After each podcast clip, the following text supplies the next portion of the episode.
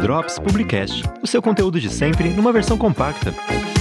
Olá pessoal, está começando mais um Drops Publicast. Eu sou Gustavo Ribeiro e no episódio de hoje nós vamos falar sobre o Dia Mundial da Alimentação. 16 de outubro. O nosso gestor nacional do curso de nutrição da Estácio postou uma mensagem muito bonita sobre o dia e destacou a importância de todos terem acesso a uma alimentação saudável, pois é o que garante a manutenção da saúde em todas as fases da vida. Abre aspas. Para isso, deveriam ser cada vez mais incentivados a produção e o consumo consciente de alimentos e principalmente o combate aos desperdícios. Fecha aspas. E para falar sobre isso, porque é importante ter acesso a uma alimentação saudável, está comigo aqui a nossa sócia Ana Carolina Porte, nutricionista e coordenadora do curso de nutrição aqui da Estácio de Ribeirão Preto. Tudo bem, Carol? Já começa falando para mim sobre esse Dia Mundial da Alimentação. No dia 16 de outubro, a gente comemora o Dia Mundial da Alimentação. Essa data é comemorada ah, desde 1981 e ela foi colocada nesse dia porque é, foi o dia que foi criada a FAO, que é a Organização da Alimentação e Agricultura da ONU, da Organização das Nações Unidas, né?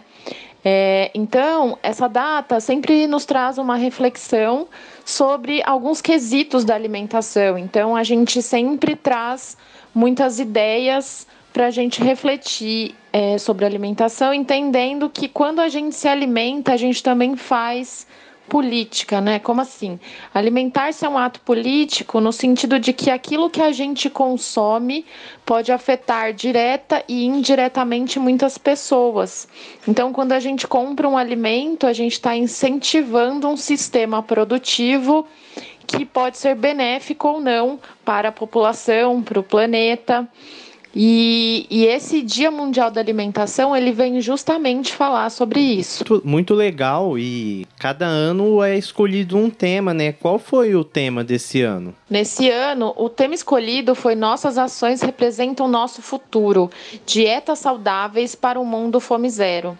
E aí fala muito sobre segurança alimentar, né? Segurança alimentar e nutricional não tem a ver só com a questão de a pessoa comer e não ficar doente ou ter quantidade suficiente. A ideia da segurança alimentar e nutricional é falar um pouco sobre a questão da qualidade dos alimentos e também pensar que quando a gente pensa em segurança alimentar e nutricional de um país, a gente fala sobre soberania alimentar. O que, que é isso? Um país tem a segurança alimentar e nutricional quando ele consegue produzir seus produtos para ele, para o seu próprio consumo e não agride o seu meio ambiente. Essa produção ela consegue ser sustentável a longo prazo. E isso tem a ver com fome zero e tem a ver com aquela questão que eu falei sobre alimentar ser um ato político, justamente no sentido de que quando a gente tem segurança alimentar e nutricional, a gente tem uma alimentação saudável e sustentável que a longo prazo não vai destruir os nossos recursos naturais e vai nos garantir soberania alimentar por muito tempo, ou seja, vai nos garantir produção para trazer alimentos em quantidade e qualidade para a população como um geral. E aí, quando a gente fala em alimentação saudável, a gente tem que pensar não só nos nutrientes, mas pensar em todo o contexto, pensar na cultura das pessoas que consomem isso, se está sendo respeitada, pensar se todo mundo está tendo acesso a esses alimentos, pensar até no desperdício, que também traz é, muitos danos. Então, tem muitas questões que a gente tem que refletir sobre alimentação. E hoje é, hoje, o dia 16, né, no Dia Mundial da Alimentação, é crucial para a gente fazer isso, é muito bom para a gente trazer essas reflexões. E pensando em, em, tudo isso que você falou, como ter uma alimentação mais saudável e sustentável, quais dicas você dá? Para a gente conseguir ter uma alimentação mais saudável e sustentável, o ideal é que a gente sempre é, aumente a quantidade de produtos o mais natural possível dentro da nossa alimentação, menos industrializados, porque a indústria por si só traz algumas questões de poluição e, e de degradação do meio ambiente em algum ponto, seja no transporte, por aí vai, e geralmente em produtos mais de origem vegetal, né? Então, grãos, fruta, verdura e legume. E aí, se possível, buscar sempre alimentos que a gente chama de agroecológico. O que é o alimento agroecológico?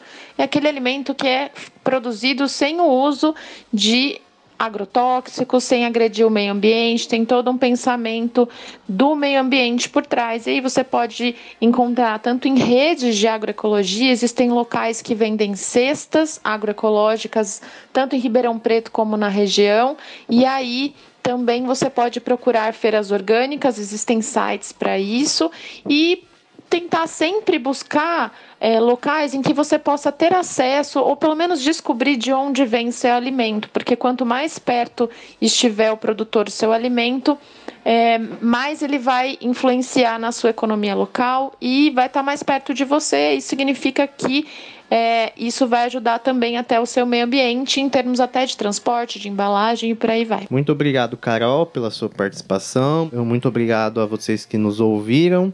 Se vocês gostaram, curtam e compartilhem nas redes sociais. Nos ouviremos numa próxima. Até mais. Drops Publicast, o seu conteúdo de sempre numa versão compacta.